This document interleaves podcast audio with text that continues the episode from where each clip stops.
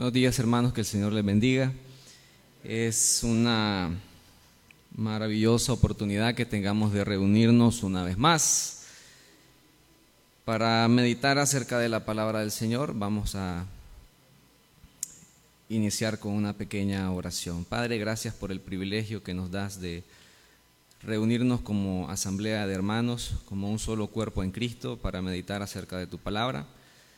Ruego, Señor, que dirijas nuestras mentes y nuestros corazones hacia la verdad para ser edificados por medio de tu Espíritu, mediante la reflexión de tu palabra. Que tu luz, que la luz de las Escrituras llegue a nuestras mentes, a nuestros corazones, para ser fortalecidos en nuestra fe, para ser llenos de esperanza, para ser revitalizados en nuestro espíritu y poder seguir adelante, Señor, en la vida cristiana, no solo en la vida cotidiana, sino estar cimentados en amor, en la verdad de tu palabra, Padre Santo, de modo que nuestras vidas sean fructíferas y podamos traer honra y gloria a tu nombre por medio de nuestra vivencia diaria, por medio de nuestra fe, por medio de nuestra creencia. En el nombre de Jesús nos encomendamos en tus manos. Amén. En el pasaje que leíamos del libro de Hechos, mirábamos cómo el apóstol Pablo se encuentra en una situación difícil. Era necesario que Pablo fuera hacia Roma y con ese propósito es que Pablo estaba siendo llevado en este, en este barco, en este viaje. Pablo estaba detenido, Pablo iba siendo llevado hacia un juicio. Y vemos que enfrenta una dificultad encima de otra. Aparte de su detención, aparte de su arresto, está siendo eh, transportado a Roma en ese, en ese arresto y también enfrenta una dificultad en el mar. Al día de hoy podemos decir que todos hemos pasado dificultades, pero si acaso han sido dificultades quizás a nivel personal, a nivel muy íntimo, quizás de familia.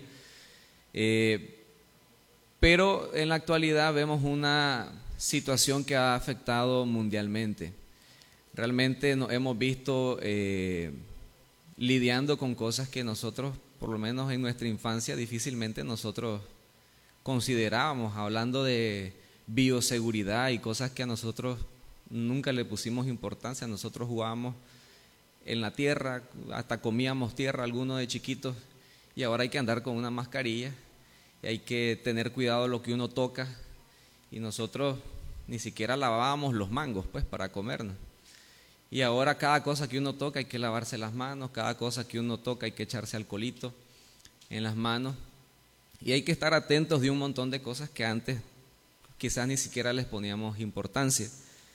Hemos sido afectados en nuestra economía, Muchas empresas cerraron, muchos se quedaron sin trabajo. Hemos sido afectados en nuestras familias, hemos perdido amigos cercanos, familiares, padres, madres, hermanos, tíos, etc. Y estamos entonces en una situación que, que ninguno de nosotros se buscó, pero que sin embargo ahí estamos tratando de sobrellevar y de salir adelante. Y hemos tenido que sufrir de alguna u otra toda esta dificultad. Ante toda esta situación difícil que nos ha afectado a todos, he podido ver dos cosas. una creciente búsqueda de la presencia de Dios. En medio de las dificultades buscamos alguien que nos ayude, buscamos dónde acudir. Pero juntamente con la búsqueda de algunos por la presencia de Dios también he visto un creciente rechazo por Dios. Entonces alguien busca a Dios eh, como a alguien que le pueda ayudar y otro acusa a Dios como el culpable de todo lo que está sucediendo y por consiguiente lo rechaza.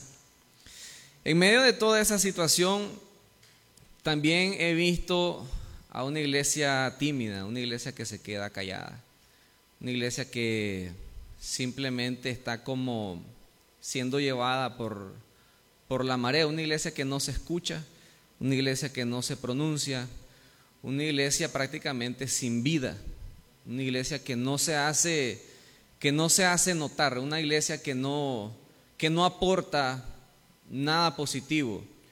Y la iglesia que se atreve a hacerlo, en muchas ocasiones, obviamente hay sus excepciones, en muchas ocasiones es una iglesia que se aproxima al mensaje de la palabra de una manera equivocada y hacia esa parte es donde me quiero dirigir en esta mañana. No como un análisis específico del texto, como, eh, como que fuera una exposición, sino como algunos puntos que me gustaría, sobre los cuales me gustaría reflexionar. En medio de las dificultades acudimos a Dios, pero mi pregunta es si acudimos a Dios de la manera correcta. He escuchado comentarios dentro de las iglesias y dentro de la comunidad cristiana eh, acerca de parte, perdón, de personas que predican o de personas que son parte de una de una comunidad eclesial, orando, pidiendo a Dios por, por sanidad, por un cese de las dificultades. Y eso está bien, la, Biblia nos anima, nos motiva a intercederlo unos por los otros, a pedir delante de Dios en medio de las dificultades. Sin embargo, se hace notar una influencia de lo que se llama un evangelio triunfalista como que Dios estuviera obligado a sacarnos de las dificultades, como que Dios estuviera obligado o como queriendo nosotros eh, forzar a Dios a que nos saque de las dificultades, como queriendo incluso, y obviamente ya estoy hablando de casos más extremos, como queriendo manipular a Dios, e incluso todavía cuando Dios no hace las cosas que nosotros pedimos, haciendo eh, como que Dios no nos escuchó. Y si oramos por un hermano y el hermano se sana, gloria a Dios por eso, pero decimos, el Señor está haciendo la obra, el Señor oyó nuestras oraciones. Pero si lamentablemente la vida del hermano, de la hermana o la situación no mejora y termina como no quisiéramos que termine, a veces hasta hacemos como que Dios hizo el sordo, como que Dios no nos oyó. Y ponemos a Dios como que fuera un Dios inmisericordia, que no tuvo compasión, que no tuvo amor, para sanar al hermano, a la hermana, para sacarlo adelante de la situación difícil. Pero tristemente, eso, aunque pareciera ser una sanidad, algo como muy compasivo, eso no es algo que nosotros vemos en la Biblia. De hecho, en las escrituras nunca se nos promete que nosotros vamos a estar exentos de dificultades. La Biblia no nos dice que nosotros vamos a vivir una vida libre de problemas, libre de adversidades. La fe en Dios, nuestra fe en Cristo, no nos exime de vivir problemas, de enfrentar enfermedades, de enfrentar dificultades en esta vida. De hecho, es todo lo contrario. Jesús nos hace la, advertencia. Y lo dice en el libro de Juan, capítulo 16, versículo 33. Estas cosas os he hablado para que en mí tengáis paz. Es Jesús dirigiéndose a sus discípulos y se los dice justo antes de su arresto y posterior, posterior sería, sería perdón, su crucifixión. Jesús les dice, los van a perseguir y ustedes me van a dejar solo. Y Jesús les dice, estas cosas os he hablado, es decir, que era necesario que Él fuera perseguido, que Él fuera arrestado, que Él fuera crucificado, pero que también iba a resucitar después del tercer día. A eso es a lo que Jesús se refiere, estas cosas le he dicho todo esto que ustedes van a ver que sucede, es necesario que suceda, pero más adelante viene algo que les va a dar también esperanza. Estas cosas les he hablado para que en mí tengan paz. No les está diciendo no va a pasar nada, no les está diciendo a ustedes no les va a pasar nada, ni a mí me va a pasar nada. Les está diciendo en medio de las dificultades, en mí pueden tener paz. En el mundo tendréis aflicciones, pero confiad, yo he vencido al mundo. En el libro de Isaías, en el capítulo 55 y el versículo 8, encontramos al profeta hablando acerca del plan de salvación para Israel. Y si bien es cierto de que este pasaje habla acerca de la gracia y de la elección divina, también podemos entender de que eh, Dios en su soberanía hace cosas que nosotros no entendemos y que a veces es difícil aceptar, porque mis pensamientos no son vuestros pensamientos, ni vuestros caminos mis caminos, dijo Jehová. Como son más altos los cielos que la tierra, así son mis caminos, más altos que vuestros caminos, y mis pensamientos más que vuestros pensamientos. A nosotros nos parece mejor humanamente y nosotros entendemos solo parte del cuadro que está sucediendo, nos puede parecer más fácil, más favorable, más viable una sanidad. Y ciertamente creemos en un Dios poderoso que tiene el poder y la capacidad de detener toda esta cuestión del coronavirus en un abrir y cerrar de ojos. Pero dice que más altos son sus caminos y más altos son sus pensamientos que nuestros pensamientos. En medio de las dificultades, Dios tiene un plan mayor de lo que nosotros tenemos capacidad de entender. Entonces, nuestra fe en Dios no nos lleva a estar eximidos de las dificultades, más bien por el contrario, por nuestra fe en Dios, a veces somos sometidos a pruebas y a dificultades. ¿Con qué propósito? Con el fin de fortalecernos en nuestra fe. Dios nos hace pasar por periodos de prueba, por periodos de tribulación, por periodos de dificultad, con el fin de purificar a su iglesia, con el fin de purificar a sus santos. Cuando nosotros oramos a Dios por paciencia, no nos cae del cielo un saco de paciencia. Posiblemente si pedimos a Dios por paciencia, nos vengan situaciones adversas para que en medio de la adversidad el Espíritu obre en nosotros el desarrollo de esa paciencia. Entonces, nuestra fe en Dios, lejos de apartarnos de dificultades y de adversidades, nos hace ser personas que se mantienen firmes en su fe a pesar de las dificultades y de las adversidades. Cuando Jesús estaba orando y él sabía que iba a padecer en una cruz, obviamente nosotros, eh, por poner un ejemplo, si usted sabe que va a tener que ir al hospital para una cirugía, muy probablemente se va a encontrar nervioso, muy nervioso. Algo parecido me imagino yo que fue cuando Jesús sabía que iba a padecer en la cruz. Era un momento difícil, él sabía que iba a ser un momento de sufrimiento y no solo que lo iban a anestesiar y le iban a hacer una operación, él sabía que iba a morir. Sin embargo, vemos que Jesús dice, orando, Padre, si quieres, pasa de mí esta copa. Y es todo lo que nosotros quisiéramos, que esta copa pasara, que esta dificultad se acabara. Pero Jesús nos da el ejemplo y dice, pero que no se haga mi voluntad, sino la tuya. Jesús nos hace ver su humanidad. Jesús conocía cuál era el plan del Padre, él sabía por qué propósito había venido en esta tierra, sabía que era necesaria su crucifixión y su muerte en la cruz, y a pesar de que sabía que iba a resucitar, en su humanidad era algo difícil de aceptar, era algo difícil de tolerar. En medio de las dificultades, nuestra oración debe ser como la que Jesús oró, que sea tu voluntad. Y eso es lo que a veces es difícil de aceptar. ¿Por qué es difícil de aceptar la voluntad de Dios si dice la Escritura que la voluntad de Dios es agradable? Es buena, es agradable y es perfecta. ¿Por qué es difícil? Porque en nuestra humanidad estamos nada más envueltos en lo que es lo temporal. No tenemos capacidad de entender lo que es eterno. Y por eso es humanamente entendible de que nosotros tengamos dificultades en aceptar lo que es la voluntad de Dios, que se dirige hacia lo eterno y que no se acaba en lo que es temporal. Vimos en el pasaje donde Pablo también demuestra su humanidad. En el versículo 20 dice, no apareciendo ni sol ni estrellas por muchos días y acosados por una tempestad no pequeña. Ya habíamos perdido toda esperanza. No dice, estos ya estaban sin esperanza. Yo no, yo tenía una super fe. Yo siempre creí en Dios. No, dice, ya habíamos perdido toda esperanza. Él también. Él también había perdido la esperanza. Se hundían, se ahogaban. Hasta aquí llegamos, pudo haber pensado Pablo. Ya habíamos perdido la esperanza. Pero en medio de las dificultades, un ángel, en medio de la tormenta, un ángel estuvo con él. Las pruebas nos pueden llevar a eso, a perder la esperanza, pero no deberían llevarnos a perder la fe.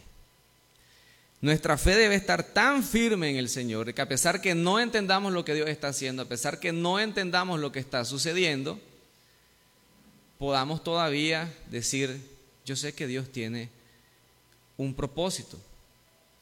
Ese propósito no lo entiendo, no sé cuál es, pero mi fe se mantiene firme. El propósito de Dios también tenemos que entender que no siempre es la sanidad. Hay pastores que utilizan el, pasaje de la sanidad de Lázaro como para decir, Dios no está pensando en una sanidad, Dios está pensando en una resurrección. Y lo ponen bien triunfalista, pues lo, lo ponen bien, wow, magnífico, está bien, si Dios no hizo esto, Dios va a hacer algo más grande. Pero a veces no. La vida de la persona se acaba.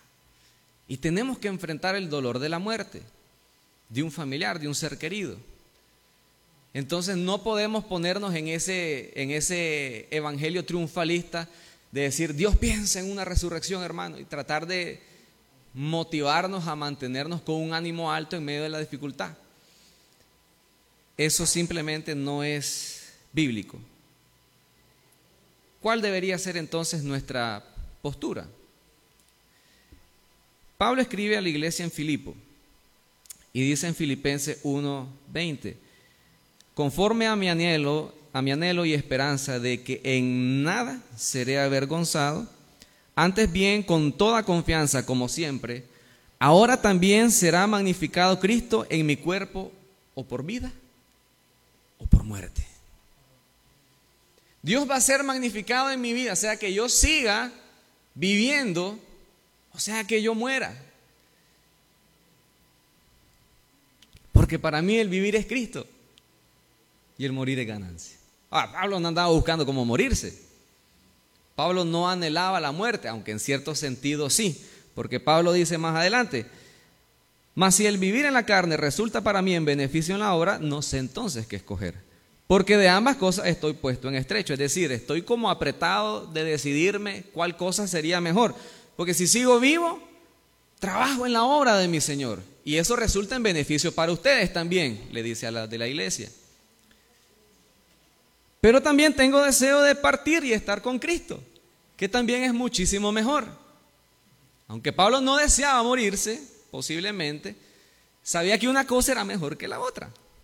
Me gusta estar vivo porque trabajo para mi Señor, le sirvo. Pues también quisiera irme para allá estar con Él.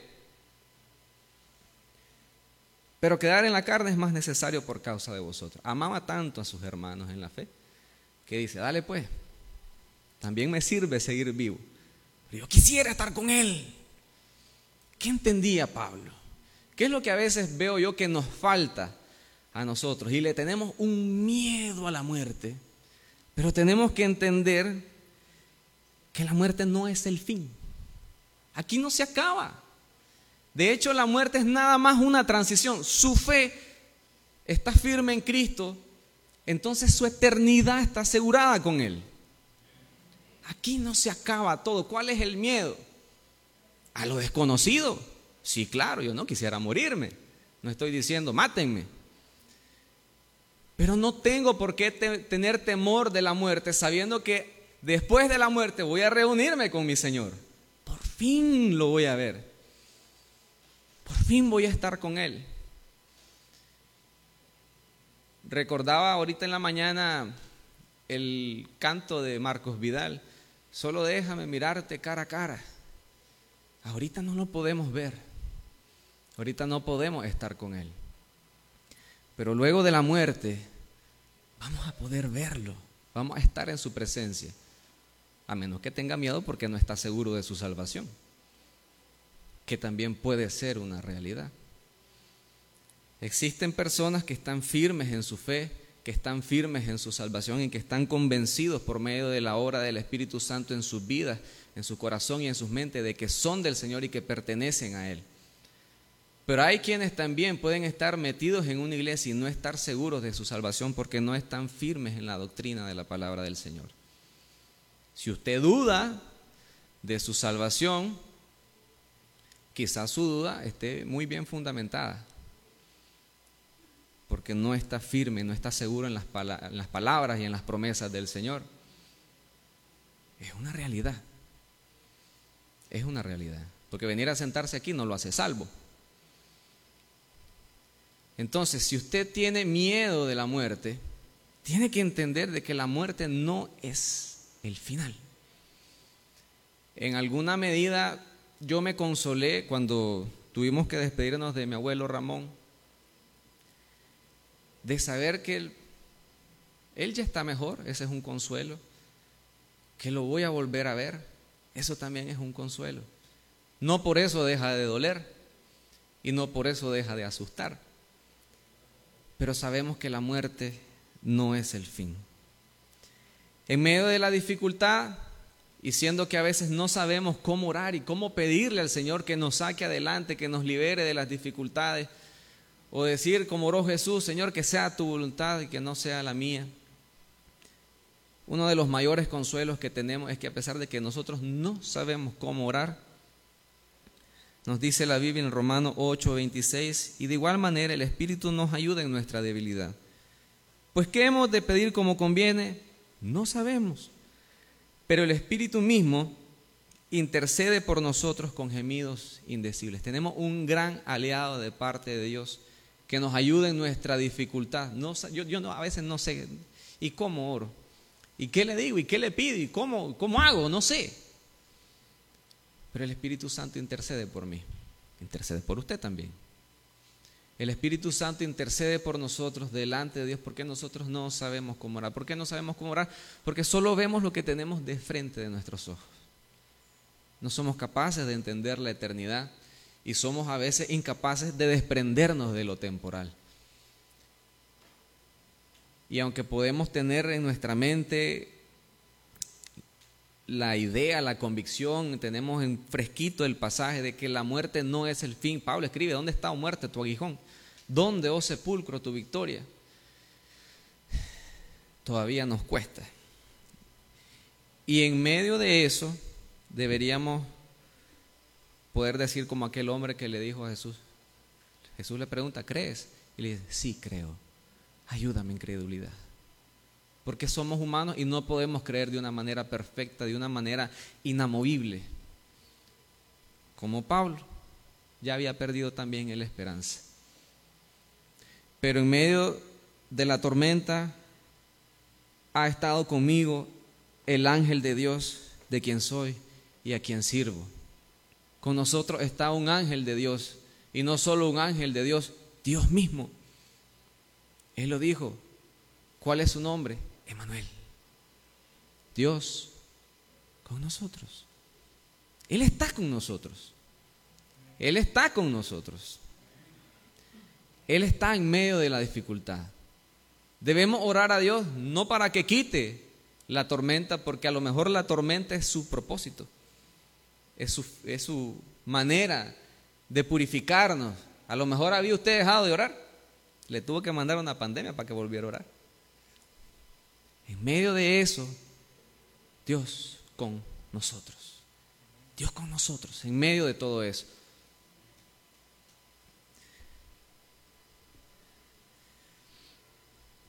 Padre, gracias porque tu palabra nos instruye. Gracias porque tu palabra nos enseña. Te ruego, Señor, de que podamos aprender a orar como conviene a confiar en ti a pesar de que no entendamos lo que haces. Y no se trata de tener una fe ciega en el sentido de una fe que busca alejarse de la razón, de una fe que busca simplemente ser como un salto en el vacío, porque no vivimos saltando en el vacío, sino que estamos cimentados en las promesas de tu palabra.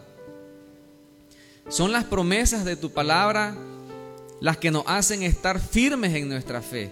Son las promesas de tu palabra las que nos hacen confiar en la oscuridad. Lo que nos has dicho en la luz es lo que nos hace caminar seguros en la oscuridad. Cuando no podemos ver, cuando no tenemos respuesta de tu parte, cuando sentimos que estás lejos de nosotros y que no podemos escuchar tu voz, es lo que ya sabemos, lo que nos sostiene.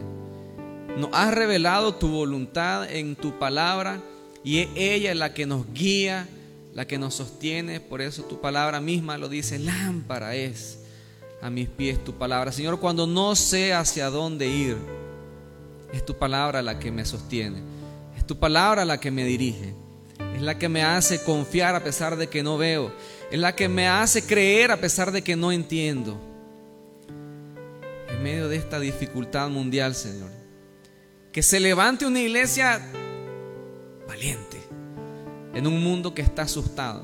Una iglesia que reparte al mundo luz, que reparte al mundo esperanza, un mundo que está temeroso, que no sabe qué hay después de todo esto.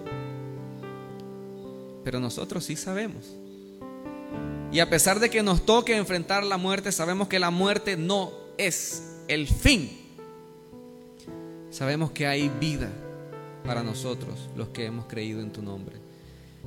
Y no solo celebramos que hay vida, sino que también esa misma esperanza y que esa misma fe y certeza de la vida venidera nos haga con un carácter de urgencia salir y anunciar de que hay vida para el que cree, pero que también hay castigo y condenación para el que rechaza. Esa es la urgencia de tu iglesia. Que en medio de la dificultad proclamemos las dos caras de la moneda. Hay vida para el que cree, pero el que se aleja de Dios también tendrá que enfrentar condenación eterna. Y eso debería moverte, iglesia. Debería movernos a cada uno de nosotros de levantar nuestra voz en medio de las dificultades, en medio de este mundo lleno de adversidades, no solo por el coronavirus, sino mayormente por la pandemia del pecado, de salir y anunciar que el juicio de Dios viene sobre este mundo, que la ira de Dios será derramada sobre aquellos que han rechazado el mensaje de Cristo. Pero en medio de eso hay una esperanza, hay salvación. Y la salvación es ahora, la salvación es hoy, porque si no viene Cristo nosotros nos vamos. Y no hay esperanza después de la muerte, no hay. que vivamos con esa urgencia, con esa necesidad de proclamar, de anunciar la fe en Cristo, la esperanza de la resurrección, que podamos también nosotros decir, ¿dónde está, o muerte, tu aguijón? ¿Dónde sepulcro tu victoria? Si Cristo te venció en la cruz. Hay vida para el que cree. Proclamarlo con valentía. Y que en medio de la tormenta el mundo pueda ver una iglesia que se levanta con gozo, alabando, sirviendo a su Señor y no entiende por qué. Porque hay esperanza para la iglesia. Porque hay vida para la iglesia. Y el mundo está afligido, está triste, está temeroso, está dolido. Pero hay una iglesia que a pesar del dolor y de la aflicción se levanta valiente y se levanta triunfante porque somos más que vencedores en Cristo Jesús. Amén.